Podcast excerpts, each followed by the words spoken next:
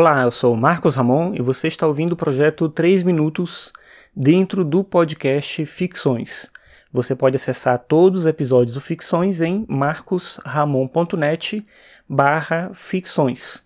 Se você quiser, você pode também acompanhar o Ficções no Twitter em arroba podcastficções. Assim você fica sabendo mais notícias sobre o podcast, relativos ao podcast, e fica também sabendo, sendo notificado quando sair um episódio novo.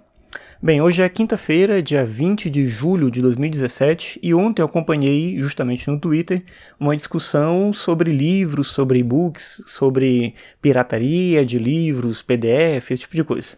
E aí a discussão, claro, tem diversos pontos de vista aí. O pior deles, eu acho, é a questão do moralismo, determinar o que você deve fazer, se é certo fazer, se é errado fazer. Eu acho que não é essa a questão. Mas eu acho que tem uma questão importante da gente pensar relativa a essa questão da pirataria, não só de livros, mas como o tema aqui é livros, é, que eu acho que é a questão de pensar como que o consumidor pode ajudar a manter esse tipo de coisa que ele gosta de acompanhar. Claro que nunca vai acontecer, eu acho, imagino, seria meio que um extremo absurdo de ninguém mais comprar livros né, todo mundo baixar livro na internet. Acho que isso não vai acontecer nunca, sempre vai ter gente que vai comprar, que vai apoiar e tal.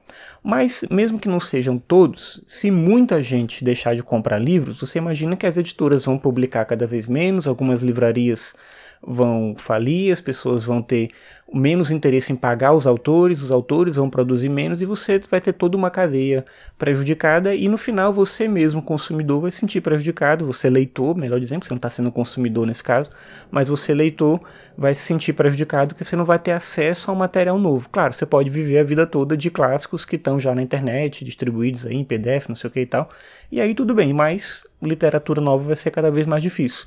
Eu digo isso principalmente em relação a autores mais novos. Se você gosta de um autor, gosta do trabalho que ele está fazendo, gosta do que ele está desenvolvendo, acho que é bem importante apoiar justamente porque é isso que ajuda ele a manter, a se manter e a poder produzir cada vez mais e com mais qualidade. Pra vocês terem uma ideia do nível absurdo que a discussão chegou no Twitter, tinha gente falando que os escritores deviam conseguir um outro emprego, que era um emprego para poder pagar as contas, se manter, fazer as coisas que precisa fazer, e aí tinham que escrever só pelo prazer de escrever, não sei o que e tal. Eu acho que isso é um problema porque é uma visão muito idealizada da arte como um todo e da, do trabalho do escritor em particular, que é a coisa da arte pela arte, o artista que faz pela inspiração e para doar para o mundo o conhecimento que ele tem.